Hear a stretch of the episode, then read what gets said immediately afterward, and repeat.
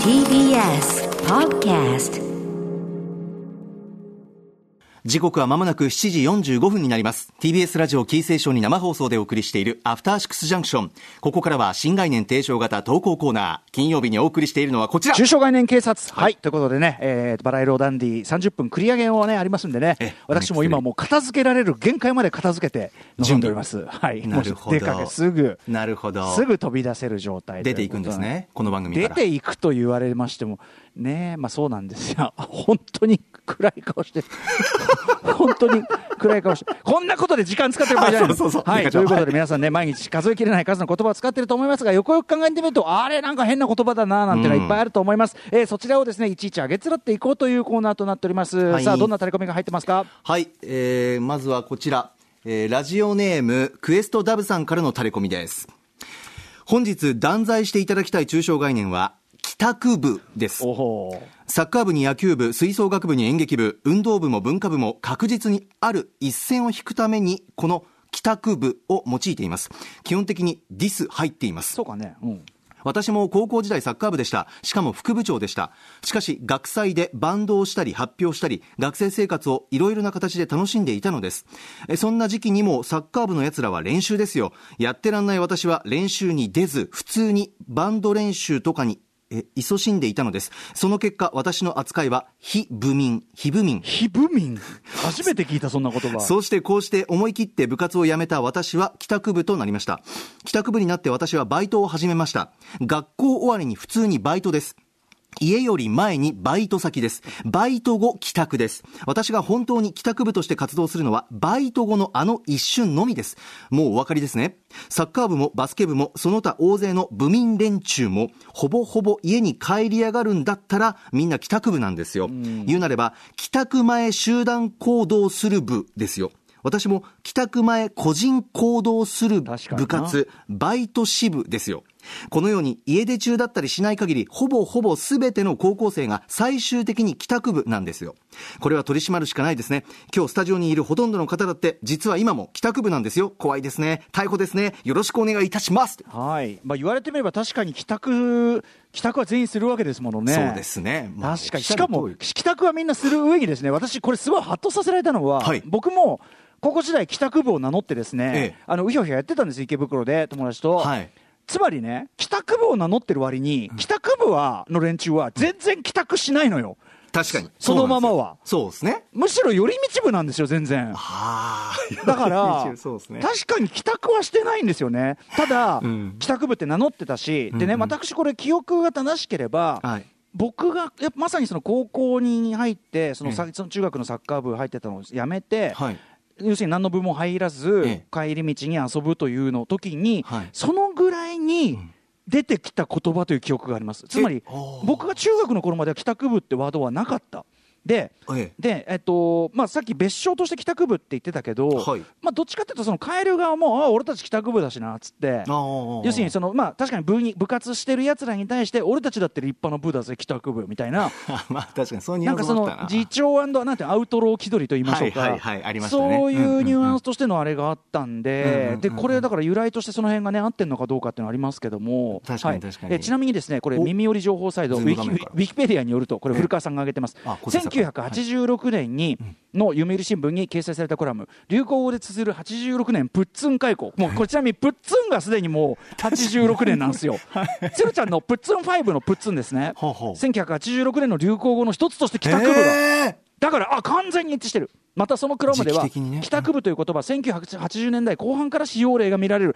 完全に合っいやてたんだ。一致してる。僕も84年生まれなんですけど90年代2000年代ありましたもんね。もうすでにあるからね。だから僕の感覚でいうと中学まではなかったのに高校から出てきたら完全に合ってるんですよ。ああやっぱでです分だけど、だまあ、トンネルズさんか誰か分かりませんけど、ええ。その80年代半ばに僕らが好んで見ていたでそういう帰宅なんでしょう学校を巡る冗談ギャグとかを言いそうな、まあ、となるとやっぱトンネルズかなって気がするんだけど、あたりがなんか使ったんじゃねえのかなっていなるほど。テレうビ全盛期というかね。気がするかなテレビからっていうのは当たってる気がするという古川さんことね。春9戦とも言われるね。この字で書い。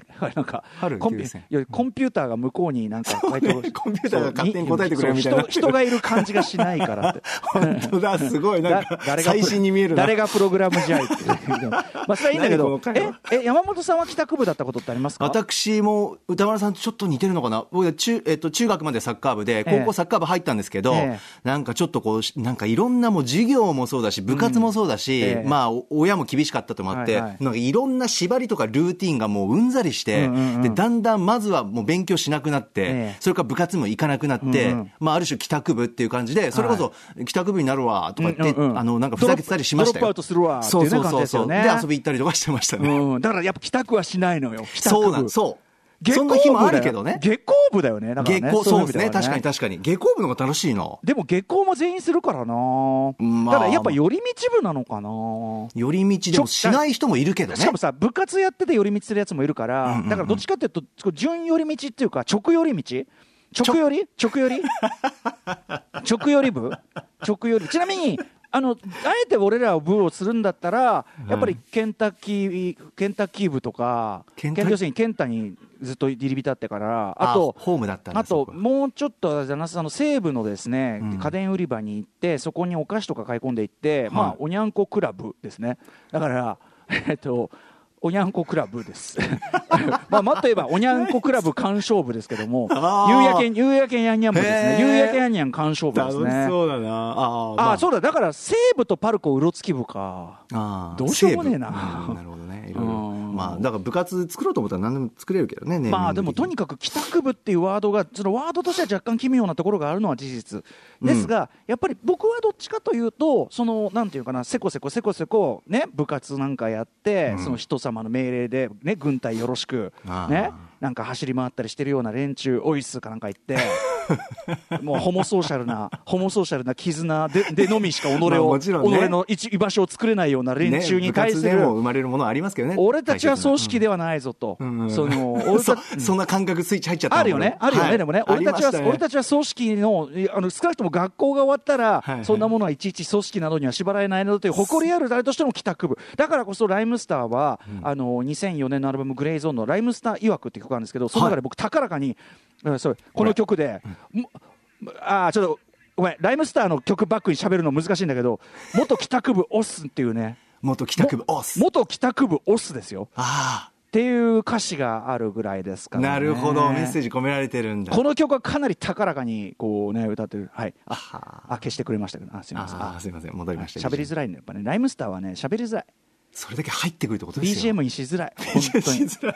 本アフターシックスがね、もうメイン曲ですけどね。あそうあれもだからラップ終番わった後だからまだしもですけど。ね。てか俺ね日本語の歌のバックで喋るの難しい僕。ああ、っていうか、そうっすよね。うん。日本語入ってきちゃうというか、耳からね、こう、取っちゃうっていうかね拾っちゃうっていうのもあるかもしれない。そうなんですよ、うん。まあ、そういうのもありまして、一番ね、やりづらいのはライムスターという結論でございました。ということで帰宅部、まあこれデカ長どうします？だからただ、その僕はやっぱりその帰宅部というワードにはね思い入れがあるんですな、そういう意味では、だからその語義的にはちょっとおかしなところがあるかもしれないけどうんうんね、僕ら的にはなんか誇り高く帰宅部というかですね。ーそれもわかるんだよな。なんかねそうもう胸を張って帰宅部だったんで、そうそうそうそうそう。あのやっぱりちょっとね、それはその、なんつうのかな、ちょっとこの名前は残していただきたいかな、まあ、しかも、しかも、帰宅部って言える、名乗れる、その裏側には、まっすぐ帰宅しねえぜっていう俺、みたいなのもあるんですよ。帰宅部って帰宅部って言うからこそいいみたいな。そうですね、つまり帰宅部っていうのは、うちにつ到着するっていうことよりは、その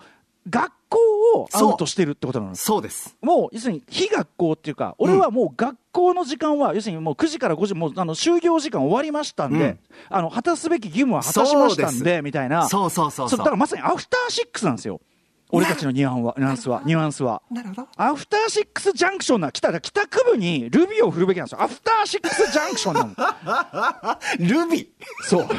そういうことなのよ。それがルビそうそう、そういうこと、そういうこと。だから、あの、なのでね、帰宅部というワードに込められたニュアンス、そうやって考えるならば、これ、あの、クエストダブさん、この名称を一応その伝統として残しとくのもこれは一つよろしくよろしいんじゃないかなというそうです気がするねんですよね。もしくは帰宅部の皆さん現在 NOW の方ね4月始まりましたけれども、ええ。あ構成作家古川光さんチャットで言ってますがアトロク部っていうのもねあるんじゃないかな。もう逆にアトロク部アフターシックスジャンクション部。まあね、でもその、まあ、ジャンクションがもう部ですから、それは。なるほどなるほどあつまり、それも物質みたいなことですから。いかがですかという。アフターシックスが帰宅ですね。帰宅っていうのは学あの非学校とそうですね。で、ジャンクションが部ですから。うまいこと絡みましたね。もうだからもうすでに最初からもうこれ帰宅部、アフターシックスジャンクションを書いて帰宅部と読むし帰宅部と書いてアフターシックスジャンクションと読むという。ああなるほどなるほどそういうことなんですよああいいですね、えなので、まあ、よろしいんじゃないでしょうかね。え よろしいんじゃないでしょうかねとえー引き続き皆さんからのタレコミメールお待ちしております。メールアドレスは、歌丸アットマーク tbs.co.jp です。採用された方、番組ステッカーをお送りしております。以上、中小概念警察でした。